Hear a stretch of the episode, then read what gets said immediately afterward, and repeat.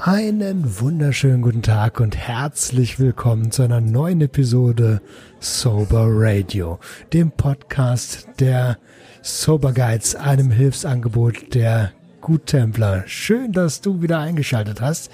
Und heute in der Episode 4 will ich mit dem Marco und dem Rainer ähm, dir mal so ein bisschen näher bringen, was sind denn überhaupt die Sober Guides? Wir reden hier seit drei Episoden, dass wir von den Sober Guides sind, haben aber noch gar nicht groß darüber gesprochen. Was sind die Sober Guides? Erstmal freue ich mich, dass ihr beide da seid. Hallo Marco, hallo Rainer. Hallo Roman, danke. Grüß dich Roman, hallo. Schön, dass ihr die Zeit gefunden habt. Ähm, Rainer, du bist ja aktuell, äh, du bist ja, du bist ja aktiver Sober Guide und Marco, äh, wenn ich das richtig auf dem Schirm habe, du koordinierst eine ganze Menge für die Sober Guides. Äh, erklärt mir doch mal ganz kurz, was machen die Sober Guides? Was ist das? Vielleicht Marco. Ja, grüß dich nochmal. Und hallo Rainer. Äh, was machen die Sober Guides? Ähm, das sind Ehrenamtler, ja, als Sober Guides ausgebildet, ähm, E-Learning und ähm, Präsenttreffen. Äh, wenn sich da auch neue dazuschalten möchten, einfach auf die Seite draufklicken. Äh, ja, dann kann man sich da anmelden ähm, das sind so Begleiter aus der Sucht halt. Ne? Also ich stelle fest, ich habe die Substanzen zu Hause nicht mehr im Griff oder mein Nächster so halt. Wir sind auch für die Angehörigen da und da probieren wir die zuzuhören. Wir können uns da in der Lage reinversetzen als ehemalige User oder trockener Alkoholiker. Wir sind da für, wir arbeiten suchtübergreifend. Ne? Mhm. Und es kommt mal eine spannende Situation in einen selber hoch und ich kann da zum Hörer greifen. Die Leute können mich verstehen. Die können mir gute Tipps geben. Äh, keiner muss was annehmen. Ne? Das ist so alles freiwillig, alles anonym und vertraulich. Mhm. Äh, eine Nachsorge ist da. Hab auch äh, Leute, ja Mensch, irgendwie äh, ist ja Corona und keine Selbsthilfe und äh, habe aber extrem Suchtdruck halt. Wir fangen dann eine ganze Menge ab. Ja, es ist nicht nur der Alkohol, ähm, ja, suchtübergreifend. Wir haben also von synthetischen Substanzen bis zum Spieler alles dabei, die da Hilfe suchen können. Okay. Ähm, Rainer, wenn äh, äh, der Marco das so erzählt, wie, wie wird denn das Angebot angenommen aktuell? Rufen bei dir in der Hotline äh, tatsächlich alle Arten von Abhängigen an? Oder, ähm, oder Angehörigen? Also äh, das Angebot wird sehr gut angenommen. Äh, wir sind ja in der Corona-Phase auch ein bisschen auf dem falschen Fuß erwischt worden und haben dann plötzlich festgestellt, dass wir mit diesem Angebot eigentlich etwas top aktuelles, etwas ganz Modernes machen, weil äh, man kann nirgendwo hingehen, aber die Möglichkeit über moderne Kommunikationsmittel trotzdem an Angeboten der Selbsthilfe zu partizipieren, ist ja zunächst einmal vorhanden. Wir mussten sie nur sozusagen unter die Leute bringen. Und das Angebot hat sich tatsächlich gut verbreitet, natürlich mit unterschiedlichen regionalen Schwerpunkten, da wo wir zum Teil auch ein bisschen mehr Öffentlichkeitsarbeit gemacht haben oder da, wo eben auch ähm, Selbsthilfeangebote von den Guttemplern bereits gut etabliert waren.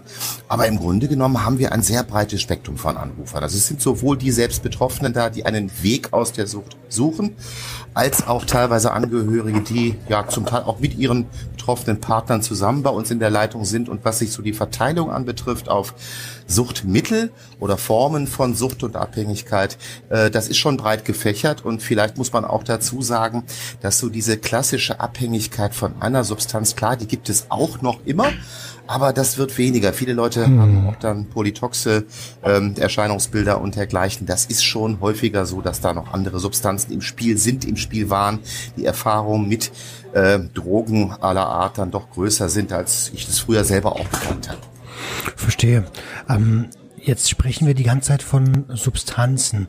Ähm, wie ist das denn mit nicht stoffgebundenen Abhängigkeiten? Wie, wie äh, sind, sind die Sober Guides dort auch äh, Ansprechpartner? Marco? Ja, ähm, von der Psyche kommt ja ganz viel oder aus dem Umfeld. Äh, wir haben sowieso die Schnelllebigkeit, äh, alles im Dauerstress und Hektik. Auch da äh, die Sucht und Psyche, da sind auch so Zwillinge, vielleicht eine Depression dabei. Äh, genau, das fangen wir auch alles mit ab. Wir reden darüber. Reden hilft eine ganze Menge. Das muss ich auch selber erst lernen und sich da auch ein bisschen Vertrauen zu finden, zu öffnen. Ja, aber die Server Guides, äh, wir haben ja auch ein internes Netzwerk, nach, nach außen auch nochmal ein Netzwerk und das wird individuell für den Hilfesuchenden so ein äh, Puzzlespiel, musst du dir so ein bisschen vorstellen.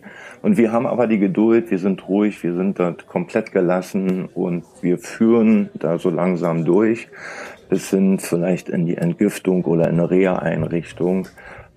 Alles auch mit ärztlicher ähm, Weiterbegleitung des Betroffenen. Da sagen wir auch Bescheid, wenn der Hilfesuchende ja, kein, also dass er keinen kalten Entzug zu Hause macht. Wie gesagt, mhm. Tipps und Ratschläge gibt's ganz viel. Äh, da können wir, glaube ich, auch alle eine Menge erzählen und ja, wir haben immer ein offenes Ohr. Verstehe. Also es ist total irrelevant, ob die Abhängigkeit stoffgebunden ist oder eben nicht. Die, die Ursachen sind meistens ganz, ganz eng miteinander verwandt. Äh, verwandt.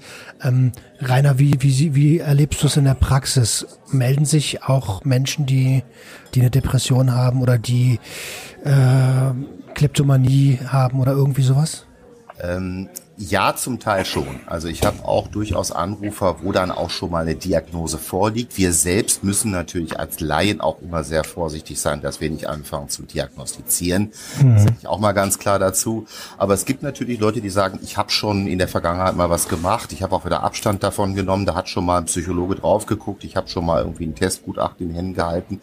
Damit kann man immer auch arbeiten. Und äh, von daher gibt es das durchaus, dass wir eben auch mit Suchtformen zu tun haben haben. Also ich denke, ein Klassiker ist immer die Spielsucht, dass da noch andere Dinge im, im, Zusammenhang mitstehen, wie etwa zum Beispiel Amphetaminkonsum. Und äh, damit kann man dann schon relativ konkret auch umgehen. Das ist also durchaus ein vertrauteres Phänomen. Reine Verhaltenssüchte habe ich jetzt als, äh, als Anrufer bislang bei den Sober Guides noch nicht erlebt, kenne es allerdings aus anderen Zusammenhängen wie aus dem Therapiezusammenhang her. Okay. Ähm klasse. Also es gibt tatsächlich äh, Sachen, die, die, ähm, die vielleicht äh, noch nicht so viel vorkommen, mit denen sich der Hörer aber definitiv melden kann. Marco hat es ja schon gesagt, wir haben immer ein offenes Ohr, egal wofür. Und intern gibt es dann auch ganz, ganz viele Möglichkeiten weiterzuleiten. Jetzt hast du vorhin gesagt, Marco, individuelles Angebot. Ähm, was heißt denn das? Was, also individuell, wie, wie, wie kann ich mir das vorstellen jetzt als Hörer, der das hier gerade hört?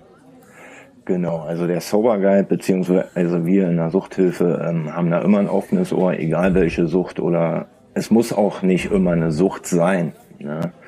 Wir hören uns ähm, ja die Umstände an, den Konflikt, den einer mit einer anderen hat oder mit dem er sich selber rumquält, sagen wir mal so. Das hat man im ganz normalen Alltag halt, ne? auch im Berufsleben oder wie auch immer. So, dann wären es mal vielleicht Bierchen abends mehr oder zwei und man kommt schon in diese, äh, in diesen Konflikt so langsam in die äh, Missbrauchsschiene vielleicht, vielleicht auch in die Sucht rein. Und da probieren wir auch über die Prävention schon ranzukommen, da Gefahrensquellen aufzuzeigen, ja, und individuell ist es eben. Wir haben jetzt äh, den noch nicht süchtigen, aber der sich schon irgendwo als gefährdet äh, einstuft. Ne? Und wir gucken, wo geht's da lang, was sind so seine Bedürfnisse, was kann er selber ändern. Ja, das funktioniert bestens auf Bundesebene auch, da wo keine Selbsthilfe vor Ort ist oder ähm, wo es keinen Führerschein mehr gibt, weil er vielleicht weg ist oder oder oder halt. Und da können die Leute von zu Hause aus anrufen und sich begleiten lassen. Wir begleiten komplett durch, vielleicht durch die Entgiftung oder durch die Reha. Ja, Hilfesuchende, den begleiten wir ja so durch, dass es, dass er immer wieder mit uns im Austausch ist. Okay, das heißt, ähm, das heißt im Umkehrschluss, das Angebot wird dem dem Hilfesuchen, Hilfesuchenden individuell angepasst. Aber das Ganze kann natürlich auch andersrum individuell aussehen. Rainer, ähm, ich, ich, ich verstehe das auch teilweise so, dass ähm, der Hilfesuchende sich ganz individuell aussuchen kann, mit wem er zusammenarbeitet, wer vielleicht schon Erfahrungen gemacht hat in seinem Substanzspektrum. Ne? Ja, das ist ganz wichtig, Roman, was du hier ansprichst. Wir sind ja seit dem letzten Jahr mit einem gut gemachten Internetauftritt auch präsent und ein Herzstück davon, das sind die Porträts von uns Sober Guides. Das heißt, man kann über jeden Sober Guide äh, dort ein bisschen was lesen, äh, wie sein persönlicher Weg war, ein paar biografische Dinge vielleicht, ein paar Erlebnisse, aber auch die Themenschwerpunkte, mit denen wir uns befassen, die sind ja sehr unterschiedlich, weil auch unsere Lebensumstände sehr unterschiedlich sind.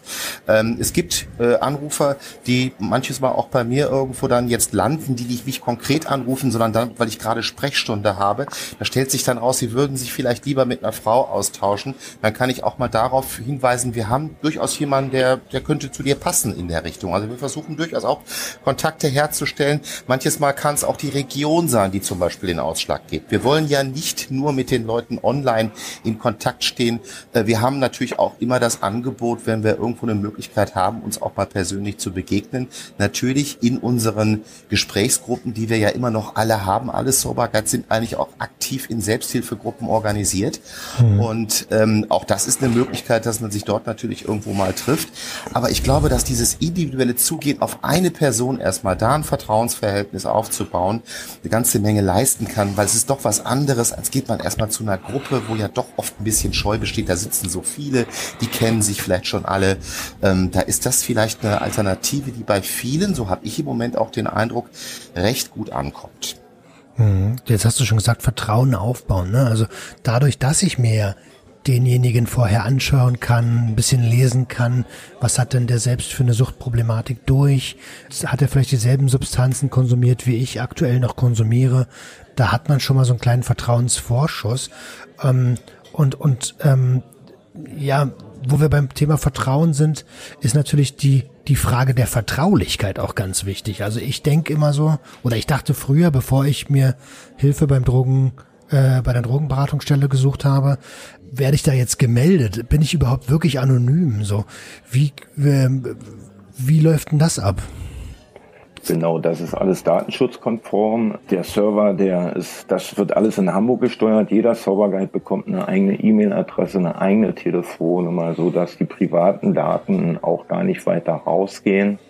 Beim Präsenttreffen, beim persönlichen Kennenlernen ist es natürlich anders. Da wird aber auch nicht großartig irgendwas äh, an, wie soll ich sagen, an persönlichen Daten weitergegeben. Das ist die Selbsthilfe, die ist immer vertraulich und wir arbeiten auch mit keine äh, externen Leute in diesem Fall zusammen.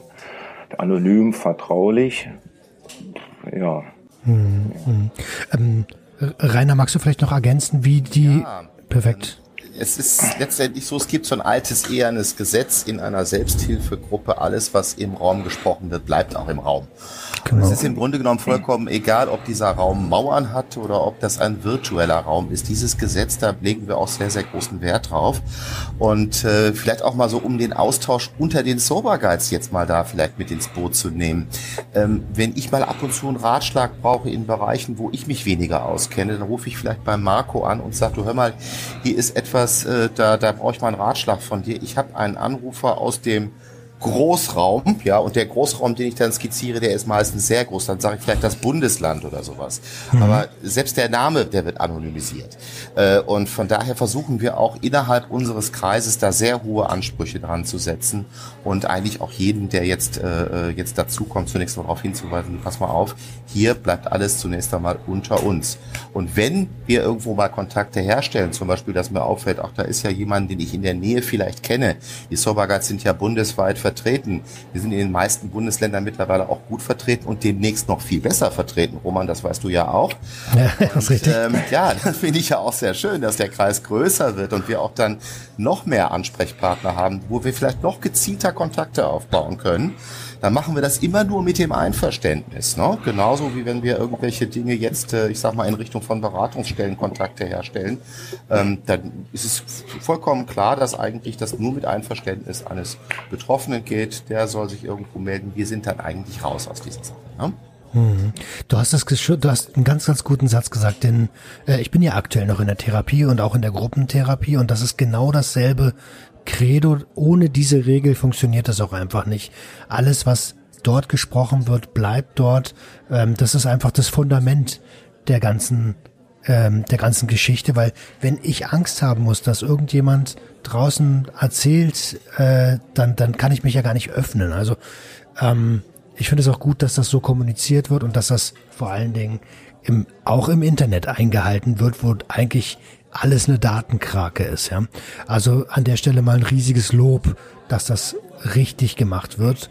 Äh, jetzt habt ihr gesagt, äh, äh, auch, auch Präsenztreffen. Trefft ihr euch teilweise mit den ähm, mit den Hilfesuchenden?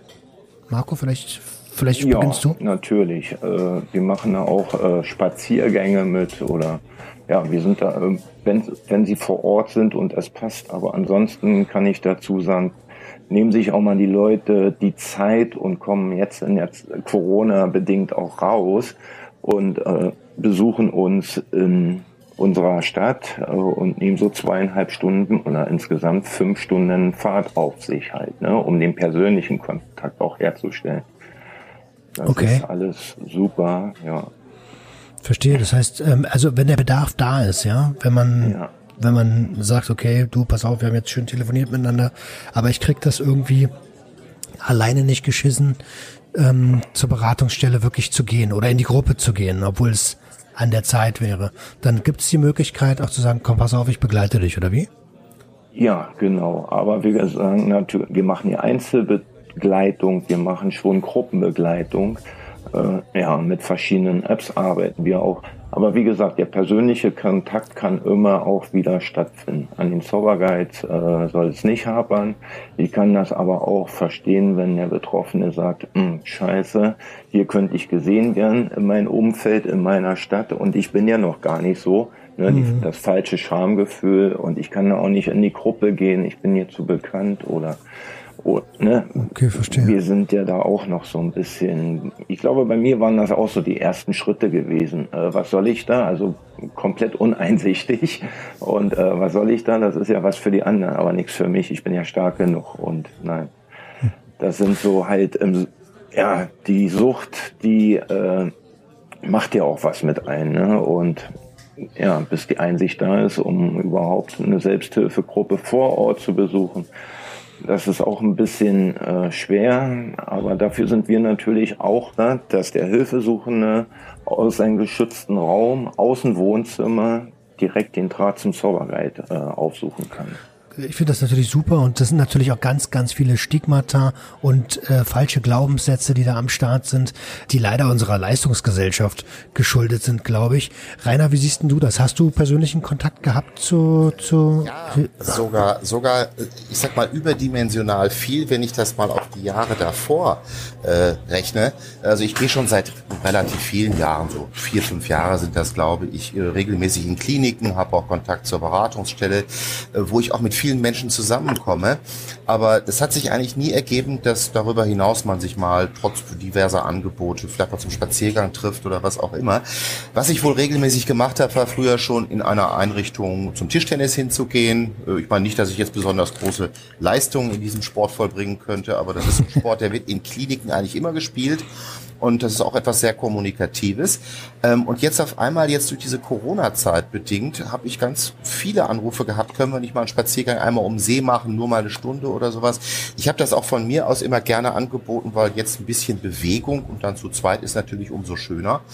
Ähm, das ist vielleicht aber auch nur die Hälfte des Ganzen, solche vertraulichen Gespräche. Natürlich ist das zum Einstieg sehr gut, aber vielleicht muss ich auch dazu sagen, dass wir jetzt in der Selbsthilfe natürlich immer auch noch äh, ja, für suchtmittelfreie Freizeitangebote ähm, aufgestellt sind. Also zum Beispiel bei den Guttempler-Gemeinschaften finden nach wie vor viele, viele Dinge statt. Das können von, von Ausflügen über irgendwelche Zusammenkünfte sein. Wir haben auch immer sehr viele ähm, Aktivitäten eigentlich bei uns gehabt, zu denen wir natürlich immer auch neue Leute einladen. Und bei den Sober Guides war das auch ein Bestandteil unseres Ausbildungsprogrammes, dass wir schon neue Freizeitangebote versucht haben, mal so zu konzipieren, die auch zeitgemäß sind. Ne? Wir, wir erreichen ja mit den Dingen, die vielleicht früher gemacht wurden, heute auch nicht mehr jeden. Die Ansprüche sind ja auch intensiver geworden. Da liegen auch schon Konzepte in der Tasche, wie man vielleicht mal so eine moderne Radtour organisieren kann mit, mit, mit, mit, mit Leuten. Da habe ich auch schon Interessenten dafür. Äh, wir sind im Moment ein bisschen ausgebremst, aber ich glaube, das ist auch noch ein Baustein wo wir noch äh, richtig Lust drauf haben, da weiterzumachen. Muss auch dazu sagen, dass für mich die Selbsthilfegruppe auch in dem Punkt nicht ganz unwichtig war, mich nach langer, sehr, sehr langer Abhängigkeit und langer Therapie wieder ein bisschen so ins Leben zurückzutasten. Ähm, denn das ist schon ein ganz guter Rahmen, in dem man auch wieder lernen kann, dann in die Öffentlichkeit zu gehen. Also Gaststättenbesuche im Kreis von Leuten, die das gleiche, in Anführungsstrichen, Problem haben, ist gar nicht so schlecht mal, das miterlebt zu haben zum Beispiel. Hm, ich finde es einen sehr, sehr guten Punkt, den du da angebracht hast, ähm, dass man sagt, okay, Freizeitgestaltung. Wie sieht denn meine Freizeitgestaltung mit, äh, mit der Abstinenz aus? Also in der Regel kennt man ja viele, viele äh, Konsumfreunde, ja. Und wenn man dann aufhört, ähm, dann dann ist das auf einmal alles weg und man hat das Gefühl, gar kein Leben mehr zu haben oder alleine zu sein. Deswegen finde ich das super, super wichtig, dass du gesagt hast, ey, wir wollen hier auch Freizeitgestaltung gemeinsam haben, wir wollen Spaß gemeinsam haben und vor allen Dingen unter Gleichgesinnten sein. Also sehr, sehr, sehr, sehr guter Punkt, definitiv. Vielleicht muss man an der Stelle so ein bisschen auch unterscheiden. Ähm, wir haben ja auf der einen Seite Menschen, die ähm, ja vor allem, sagen wir mal, jetzt im, im Kreis von anderen, wo, wo Geselligkeit und dergleichen sehr stark zu Konsum von, von Suchtmitteln geführt hat. Und es gibt natürlich auch viele Leute, wo das irgendwann dann eigentlich fast nur noch im Verborgenen stattgefunden hat. Also bei mir war es eher so, dass ich irgendwo Einsamkeit gesucht habe und damit mich keiner beim Trinken sieht sozusagen. Mhm. Äh, und für beide Gruppen ist es trotzdem hinterher schwer, wieder normal am Teil Leben teilzunehmen. Die einen kennen es ja gar nicht mehr, wie man sich so draußen irgendwo bewegt. No? Und äh, für die anderen ist es natürlich irgendwo auch schwierig, jetzt dann nicht wieder in Versuchung zu geraten. Ähm, ich glaube, das ist so im Kreis von Menschen, die ähnliche Erfahrungen gemacht haben, zum Einstieg immer wieder etwas leichter. Ne? Also die ersten Gaststättenbesuche waren für mich früher so bei, auch bei Familienfeiern und dergleichen, waren eine unangenehme Erfahrung. Aber ich kann mich entsinnen, dass ich dann irgendwann mal nach so einem Dreivierteljahr von der Selbsthilfegruppe eingeladen worden bin. Jetzt gehen wir mal gemeinsam essen, habe ich mich sehr gefreut. Und äh, ja, was passiert natürlich? Es war ein griechisches Lokal. Ich muss euch nicht sagen, womit der Kellner natürlich als erstes oh nein. ist. So. Und dann haben wir so erstmal uns alle angeguckt, die Gesichter alle irgendwo so ein bisschen erschrocken. Und dann fiel mir ein Spruch ein. Ich habe gesagt, nee, wir haben schon. Und dann haben wir alle lauthals gelacht, weil diesen Witz konnte der Kellner nicht verstehen, aber jeder von uns wusste, was gemeint ist. Das ist jetzt, ich sag mal, sicherlich kein hochklassiger Humor, für den man Eintritt nehmen kann, aber der Humor in einer Selbsthilfegruppe, der ist schon wirklich Gold wert, weil diesen Witz können manches Mal nur diejenigen verstehen, die das selber so am eigenen Leib erfahren haben, die ein bisschen das Innenleben des Ganzen kennen. Ja, ja ganz oft das sogar. Gemeinsam, ganz oft gemeinsam sogar. lachen ist eine Erfahrung, die in der Selbsthilfe, also egal ob jetzt im Zwiegespräch oder im Gruppengespräch, sehr, sehr wertvoll ist. Ne? Absolut. Und gerade wenn es jemand, also wenn, wenn ich mich mit Leuten umgebe, die das durchgemacht haben, dann das checken nur Menschen, die es selbst durchgemacht haben. Und dann ist das, äh, wie du gerade sagst, wir haben schon wahrscheinlich mehr als genug, ja. Also alle, alle kapieren das. Und, und Roman, wenn du das einmal angefangen hast, auch mal Öffentlichkeit, äh, in der Öffentlichkeit zu sagen, nein, es fällt beim nächsten Mal leichter und irgendwann ist es, ist es kein Problem mehr. Ne? Denn ich war ja auch irgendwann mal auf mich alleine gestellt. Ich habe wieder angefangen, ein bisschen Sport zu treiben. Äh, was passiert nach dem Tennisspiel? Auch da steht wieder jemand mit dem Tablett. Ist alles nett gemeint. Aber da war ich dann so beherzt dann, oder konnte dann beherzt sagen, nee Leute, tut mir leid, bei mir ist Schluss. Äh, und damit war die Sache auch irgendwo klar. Ich bin auch nie irgendwo großartig angeeckt, weil ich Alkohol verweigert habe. Das ist ja auch immer noch eine Befürchtung, die wir, glaube ich, kennen. Ne? Das ist wahrscheinlich bei anderen Substanzen zum Teil sehr ähnlich in bestimmten Kreisen, dass Ablehnung gar nicht gut geheißen wird, nicht toleriert wird, ne? oder Verständnis. Ich, ich glaube, das ist eine Sache, wie man das kommuniziert. Also wenn man sagt, du, pass auf, ich möchte nicht, weil und, ne, und dem gegenüber eine Begründung mit, weil sonst denkt er so, warum will der heute nicht, was mache ich falsch? Eine kleine Begründung mitliefern, ähm, dann ist das auch okay, obwohl es eigentlich nicht notwendig sein sollte. Aber ähm, also gerade beim Alkohol habe ich immer das Gefühl, dass man sich dafür entschuldigen muss, wenn man es nicht konsumiert. Wenn man einfach nur sagt, ich möchte nicht, dann kommt direkt, was stimmt denn heute mit dir nicht? Aber das klar zu kommunizieren, da bin ich auf jeden Fall auf deiner Seite, Rainer, das macht schon Sinn und dann und dann checken die Menschen das auch und und und äh, labern er da gar nicht mehr so voll. Welche Erfahrung hast denn du da gemacht, Marco? Ähm, ich muss, bin ja offen und äh, gesellschaftlich, komme aus der Gesellschaftsschiene, äh, ja, und hatte da immer viel konsumiert, kenne die ganze Partyszene, ich kenne Stadion und äh, dies und jenes. Mhm. Habe aber eingesehen, dass mich das immer wieder triggert, wenn ich da immer wieder zurückgehe. Und äh, meine Familie, mein Freundeskreis, alle wissen Bescheid, muss ich dazu sagen. Ähm, die haben sich nur früher nicht getraut, mich darauf anzusprechen. Da war auch wieder dieses Schamgefühl wahrscheinlich da oder wie auch immer. Aber ich bin dann in die Offensive gegangen, habe mich geoutet und sage auch, wenn ich heute äh, angesprochen werde, nee, ich habe ausgetrunken, ich bleibe nüchtern, äh, reicht es eigentlich schon. Ich werde mich da auch nicht weiter rechtfertigen und ähm, sonstiges machen. Und mhm. wenn es mir zu eng wird, äh, ja, dann kann ich immer wieder das äh, alles verlassen. Ne? Dann fahre ich nach Hause oder sonst wohin und bin dann wieder unter meinesgleichen. Das ist nochmal rückgängig zu sagen äh, zu den Zauberguides auf Freizeitaktivitäten. Äh, ja, da bieten die Guttempler, aber auch die Zauberguides so Treffen an. Da kann man sich dann treffen und dann ist man so unter ähm, nüchternen, cleanen Menschen so halt. Und da ist auch am Wochenende richtig Halligalli äh, und das macht Spaß. Ne? Das ist so der andere Kick, sage ich mal so so eine Sauberparty zum Beispiel. Sehr interessant. Also nicht nur Fahrradfahren oder sportlich halt mit Spazieren gehen, sondern wie gesagt, wenn sich da wieder eine Gruppe findet, wir treffen uns mal da oder da und machen, mal, machen wir mal einen schönen Grillnachmittag. Okay, verstehe. Das ist doch schon auch, also auch trotzdem geselliges Alles alkoholfrei, Miteinander.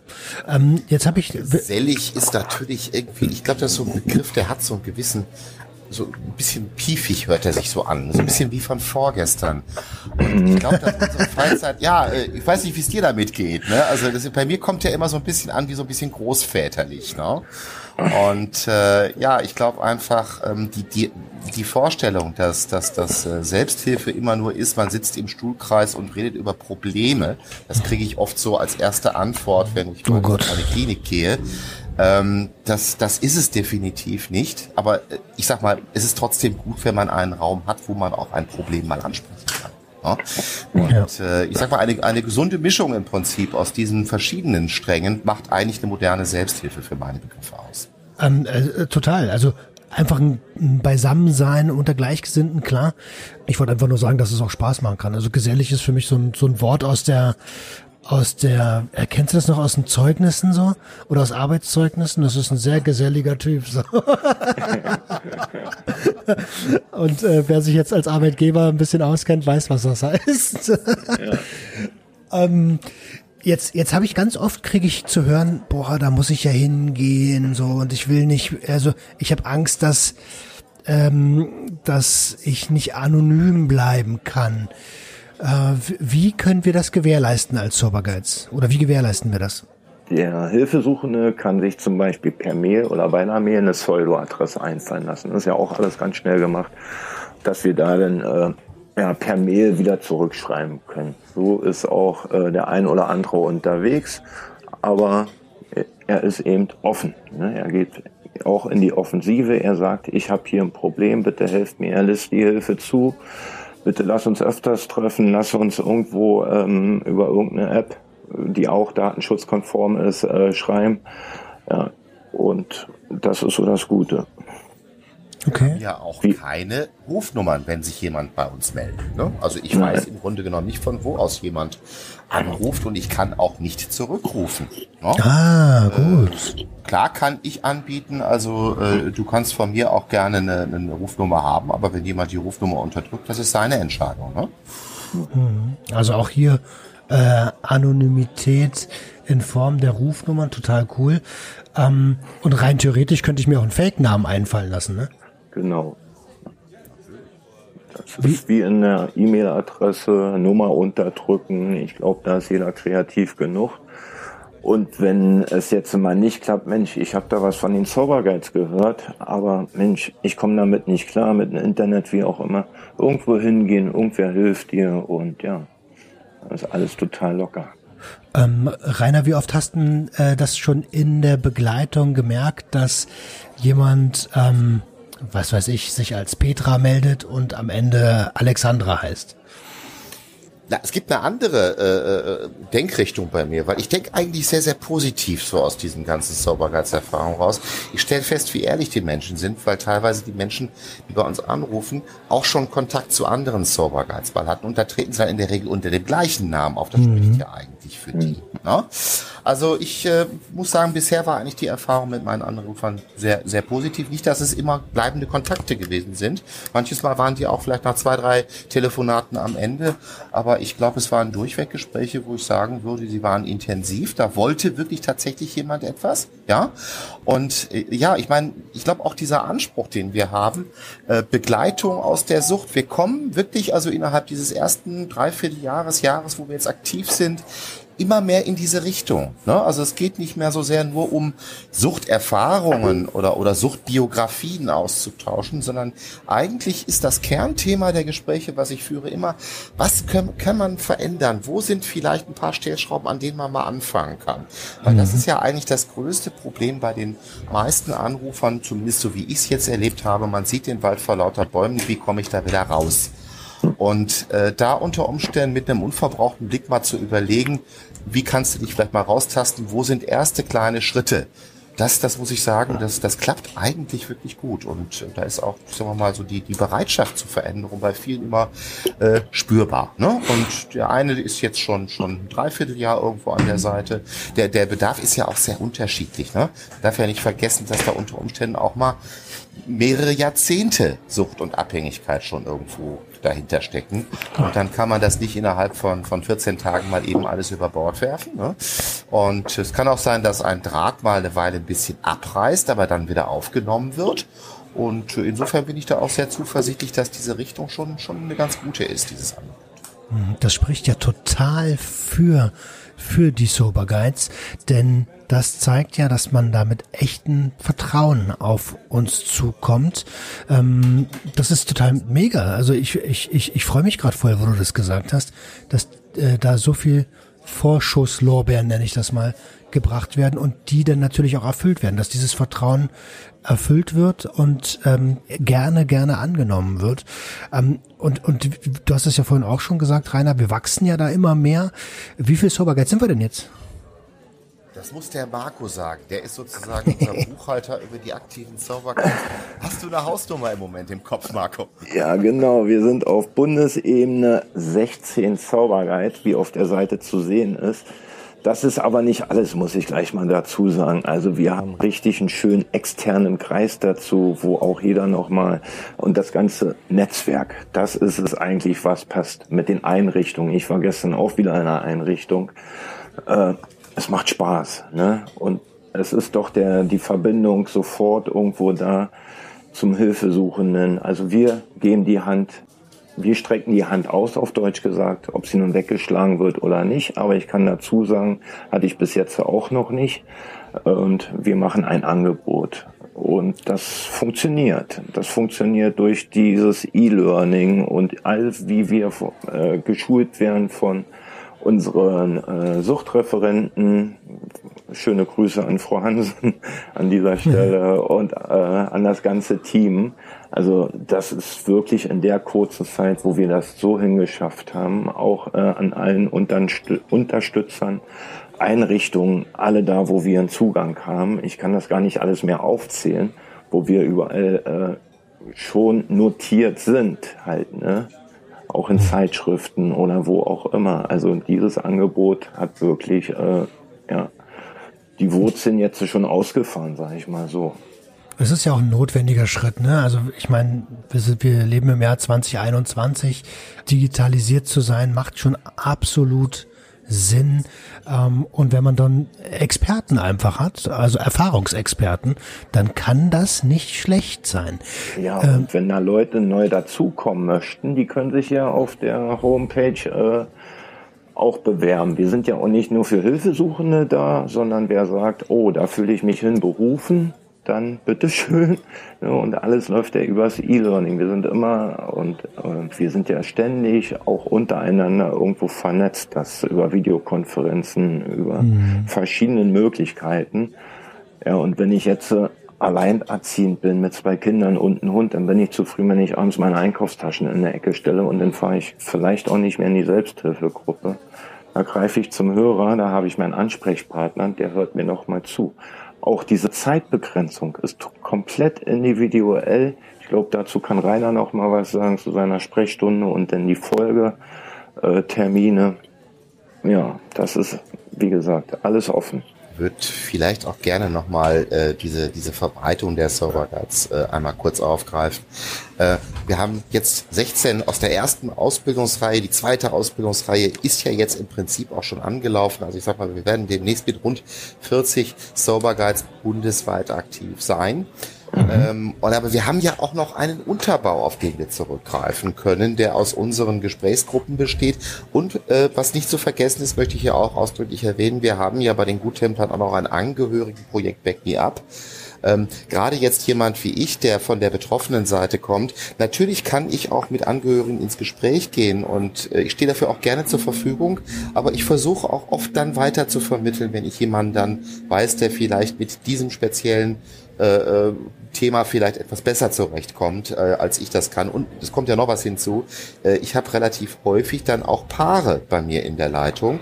Ähm, und das kann kein Mensch leisten. Das macht auch kein professioneller Suchtberater oder Therapeut, äh, für zwei Klienten gleichzeitig dazustehen, die ja auch eigentlich diametral gegenüberstehen. So, das heißt also, da auch mal jemand außerhalb des Kreises der Sober hinzuziehen zu können, ist natürlich noch ein ganz großer, ähm, großer Vorteil. Und was Marco eben erwähnt hat mit dem Netzwerk, dass wir also in sehr vielen Einrichtungen unterwegs sind und da auch schon Werbung gemacht haben, äh, möchte ich auch nochmal unterstreichen. Und ich muss auch sagen, dass wir da also wirklich ähm, ja auch viele offene Ohren äh, gestoßen sind, äh, weil gerade, sagen wir mal, für viele Menschen, die in einer Therapie äh, waren, ähm, da ist ja unter Umständen so dieses, diese Gruppentherapie, die sind bis oben hin satt, das kenne ich auch noch. Also nach 20 Wochen Therapie, wo man jeden Tag in einer Gruppe gesessen hat, wenn es dann heißt, und jetzt suchen Sie sich mal eine Selbsthilfegruppe. das war mir damals too much, muss ich ganz ehrlich sagen. Ich habe am Ende schon immer Angst gehabt, jetzt kommen schon wieder neue Leute dazu. Das ist jetzt die 150. Suchtbiografie, die du hörst. Äh, da habe ich dann mhm. irgendwann dicht gemacht. Deswegen habe ich mir ein bisschen Zeit gelassen, bevor ich dann irgendwann mal eine Selbsthilfegruppe aufgesucht gesucht habe. Aber vielleicht sind das ja genau die Menschen, die vielleicht ganz gerne mal mit einem Gesprächspartner so äh, vielleicht sich ein bisschen austauschen möchten. Denn ähm, das war zum Beispiel auch so meine Erfahrung. Äh, ich bin irgendwann aus einer Therapie wieder rausgekommen und natürlich wollten die Menschen um mich rum wissen, sag mal erstmal, was ist mit dir passiert überhaupt? Warum ist das so weit gekommen? Und zweitens natürlich, was haben die da mit dir gemacht? Was ist denn überhaupt Suchttherapie? So, aber das wollten die einmal wissen, da haben die vielleicht noch ein zweites Mal mit mir drüber unterhalten. Danach hat das keinen mehr interessiert. Also nach einem, nach drei, vier Monaten habe ich dann doch gemerkt, eigentlich hätte ich jetzt ganz gerne mal wieder so ein, so ein Gruppenerlebnis, wo ich mich wieder mit austauschen mhm. ja. Und äh, ich glaube, das war so einer der Punkte, wo auch äh, so, so manche Klinik gesagt hat, ey wow, ähm, wenn das alles irgendwo steht, kommt auf jeden Fall und, und stellt euch nochmal vor. Das würden wir natürlich auch sehr, sehr gerne machen. Ich glaube, es ist ein bisschen was anderes, wenn wir jetzt auch mal mit einem bundesweiten Projekt in solchen Einrichtungen uns vorstellen können. Weil das ist so ein Problem, was ich auch aus der Vergangenheit immer hatte. Wenn ich bei mir in die Suchtklinik, die ist fünf Kilometer von meiner Haustür entfernt, gehe, dann sehe ich auf dem Parkplatz, da stehen dann Kennzeichen aus Aachen, aus Paderborn oder noch wo weiter her. Ja, das ist, das ist zwar alles in Nordrhein-Westfalen, aber weit weg. Und wenn mhm. ich dann aber über die Landesgrenze nach Rheinland-Pfalz war, in eine Klinik im Westerwald, die ich recht gut kenne, da stehen dann plötzlich die ganzen Autos aus meinen Nachbarstädten hier aus dem Ruhrgebiet, Kennzeichen aus Oberhausen, Essen und Duisburg. Auch da können wir natürlich vielleicht in Zukunft ein bisschen anders arbeiten und durch diese bundesweiten Angebote vielleicht auch mehr Leute erreichen, als das bislang der Suchthilfe zum Teil möglich war. Okay, verstehe. Ja, also da, möglich ist sehr, sehr, sehr, sehr viel. Und ich äh, denke auch, dass das da, ähm, ja, wenn man besser vernetzt ist, dass das ausbaufähig ist, ja. Ähm, und, und aber wir sind auf einem sehr, also ich denke, wir sind auf einem sehr, sehr guten Weg. Ich kann nur von mir selber sprechen. Ich beende ja gerade quasi meine ähm, äh, Suchttherapie. Und äh, für mich ist es total wichtig zu sagen, okay, ich brauche eine Anlaufstelle mit Menschen, die mich verstehen. Weil ich bin ähm, in meiner in meiner ähm, in, in meiner Welt als als Arbeitender oder als Gewerbetreibender und äh, und gleichzeitig Angestellter schon äh, ziemlich eingebunden. Und wenn du dann mit mit jemanden sprichst aus dem normalen Umfeld, die sind doch auch alle in ihrem Leben drin äh, und denken denken sich ganz ganz oft so, jetzt soll ich mir noch oh Gott, ich habe gar nicht jetzt die Möglichkeit, jetzt noch über deine Probleme mit nachzudenken, weil ich bin ja schon an meiner Belastungsgrenze. Deswegen ist das äh, das Beste, was man machen kann, weiter ähm, zu einer Gruppe zu gehen, wenn man merkt, okay, ich brauche das jetzt und aber auch zu wissen, wo die ist. Ja. Genau. Da unterstützen wir soweit. Äh, wir gucken auch nach, äh, wenn wir begleiten. Das Digitale, die Sober Guides, ist ja auch ein Zusatzangebot. Und wenn es vor Ort natürlich eine Selbsthilfegruppe gibt, egal welche, äh, probieren wir doch den Hilfesuchenden dorthin zu begleiten. Wenn er damit nicht klarkommt, kann er trotzdem wieder beim Serverguide äh, anrufen halt. Ne? Mhm. Egal welche Situation sozusagen, auch wenn irgendwas getriggert hat oder Suchtdruck ist da oder ich habe hier einen Konflikt, weil ich gerade Angst habe, äh, weil irgendein Gespräch kommt. Äh, das sind so Sachen halt. Ne? Und da fangen wir auf. Du hast es jetzt gerade gesagt, Marco, ähm, einen Konflikt. Also ich meine, ganz die ganze Welt lebt, lebt gerade in einem sehr besonderen Konflikt. Rainer, wie ähm, wie beobachtest du die, die äh, Anrufe ähm, während der Corona-Krise? Ist das mehr geworden? Da ich ja vorher nicht regelmäßig am Telefon zur Verfügung ah. gestanden habe, ähm, kann ich das jetzt im Prinzip nur so aus zweiter Hand wiedergeben. Aber es ist ja so, dass bei den U-Templern schon immer ein Nottelefon ähm, geschaltet war, auch 24-7. Es ist immer jemand erreichbar. Und da sitzen auch gut geschulte Leute, die entsprechend sich mit Leuten austauschen können, die eigentlich für jedes Problem ein offenes Ohr haben. Äh, und da sind die Zahlen enorm nach oben gegangen. Hat auch damit zu tun, dass wir äh, praktisch auch in diesem Jahr, in dem Jahr 2020, sehr viel auch dafür getan haben, dieses Telefon nochmal neu zu organisieren, auch nochmal neu zu bewerben. Ja, man muss ja immer wieder auch ein bisschen den ganzen Prozess auffrischen, dass die Nummern eben aktualisiert sind, an den richtigen Stellen ausliegen. Aber da ist es mittlerweile so, dass die äh, dort äh, eingesetzten Mitarbeiter dieses Nottelefons auch schon ganz schöne Belastungen teilweise zu bewältigen haben, gerade an Wochenendtagen. Viele Nachtanrufe, das hören wir natürlich. Und äh, bei uns landen dann im Prinzip häufig Menschen, die da schon mal Kontakt hin aufgenommen haben. Die werden dann an uns, auf uns Sobergeiz aufmerksam gemacht und können dann im Prinzip mal gucken, ist jetzt irgendwo vielleicht der Marco oder der Rainer ein Ansprechpartner, mit dem ich mal austauschen, mich mal austauschen möchte. Ne? Okay. Und also auf jeden Fall, auf jeden Fall hat Corona dazu beigetragen, dass diese ähm, Wege über äh, Telefon, über auch mit Videokonferenzen zu arbeiten oder eben auch mal in den Chat zu gehen,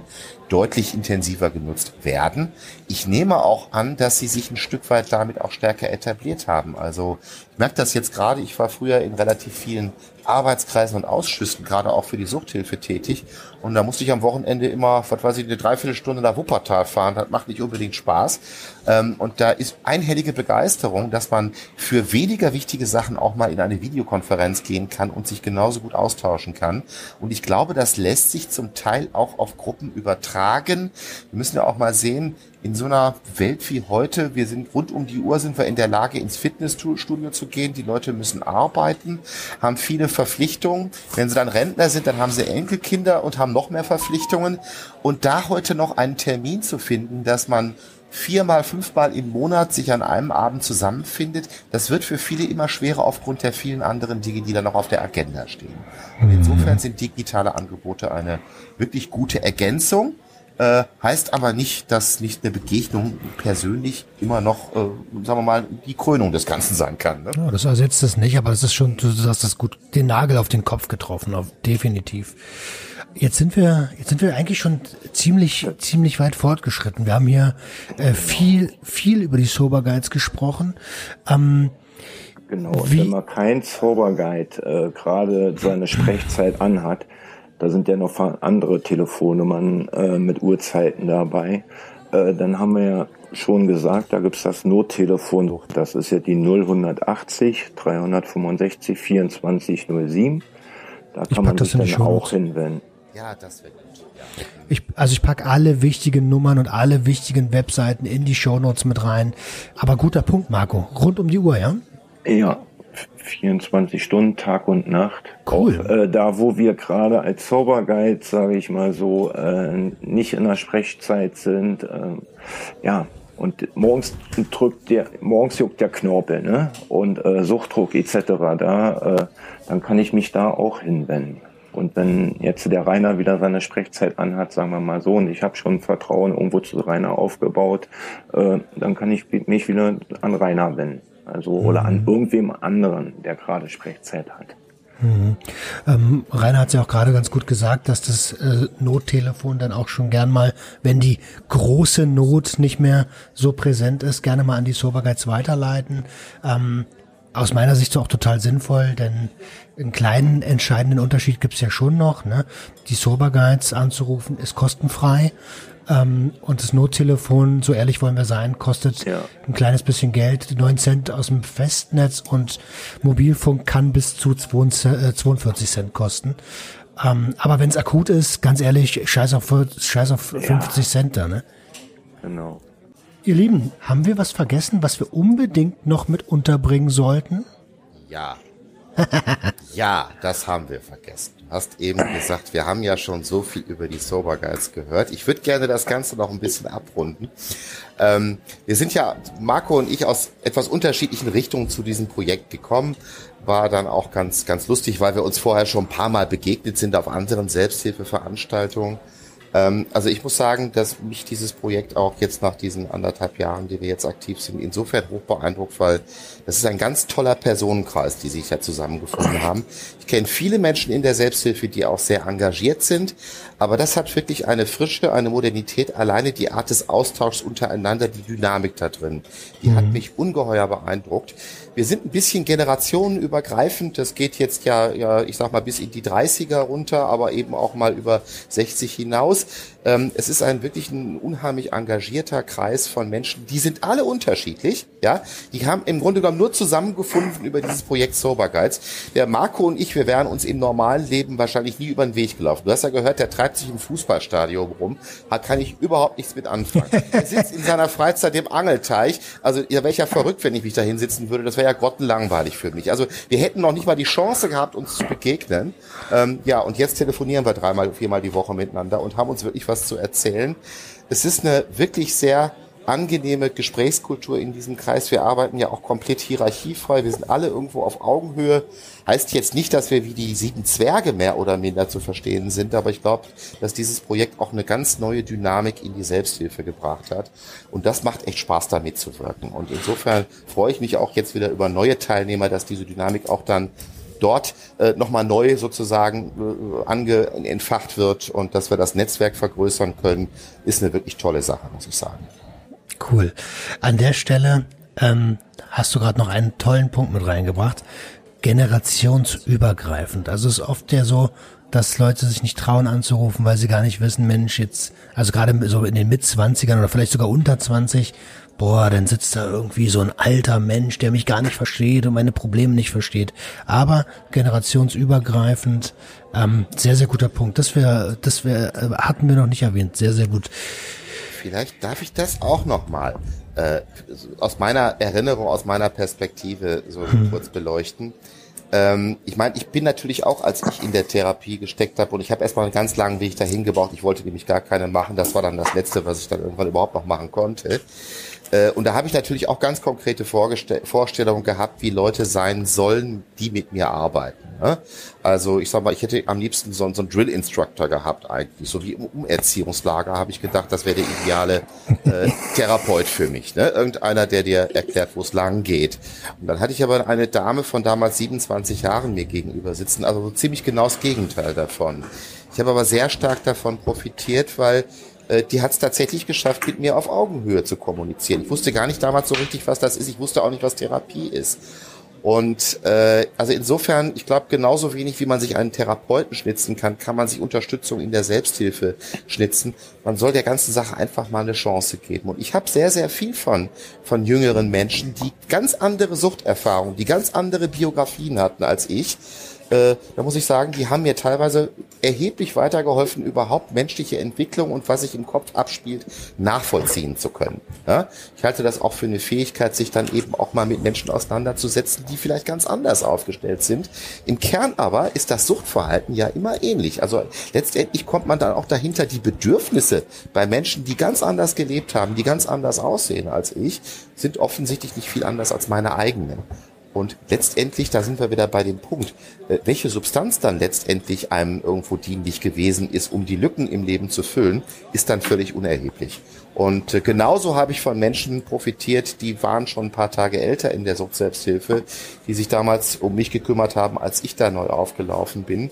Ähm, die haben auch nicht auf mich runtergeguckt, sondern die waren freundlich, offen und interessiert. Und äh, ja, ich glaube, so ist das bei den Sober Guides eigentlich auch. Wir sind alle sehr freundlich, offen und interessiert. Ich glaube, das ist der perfekte Schlusssatz für die jetzige Episode. Wenn du das hier gehört hast gerade ne, und neugierig geworden bist und auch also diese Episode sollte jetzt keine Stunde Werbeveranstaltung für uns sein. Ganz im Gegenteil. Wir wollten einfach nur mal erklären, wir reden hier vom Podcast der Sober Guides und wollten einfach mal erklären, was sind die Sober Guides, was machen wir ähm, und wie kannst du davon profitieren. Ähm, wenn du jetzt neugierig geworden bist und sagst, Mensch, das spricht mich schon an, dann schau gerne auf der Webseite vorbei. Du findest die unten in den Show Notes. Marco und Rainer, ihr Lieben, es war mir ein Fest, total toll. Äh, Rainer, mit dir würde ich mich, äh, also das ist hier gerade eine offizielle Einladung nochmal, mit dir würde ich mich gerne nochmal unterhalten in einer, in einer äh, ähm, gesonderten Episode zum Thema Vaterschaft und Sucht oder vielleicht für äh, Stigmata beim, bei der Erziehung und möchte an der Stelle ganz herzlich Danke sagen, euch beiden, dass ihr da wart. Danke auch, Roman. Dass wir eingeladen worden sind. Äh, die zweite Einladung, da werden wir uns drüber kurz schließen, Roman. Und äh, ich möchte noch darauf hinweisen, das Bild auf der Sober Guides Webseite entspricht nicht der Realität von mir. Also, ah, okay. Herzlichst, herzlichst gern. Es war mir tatsächlich ein Fest. Ich wünsche euch einen ganz, ganz tollen Tag und dir da draußen, der das jetzt hier hört, natürlich auch einen ganz tollen Tag. Einen schönen Rest Sonntag. Lasst dir den Kuchen nachher schmecken. Und wir hören uns in der nächsten Woche, wenn es wieder heißt, herzlich willkommen beim Sober Radio.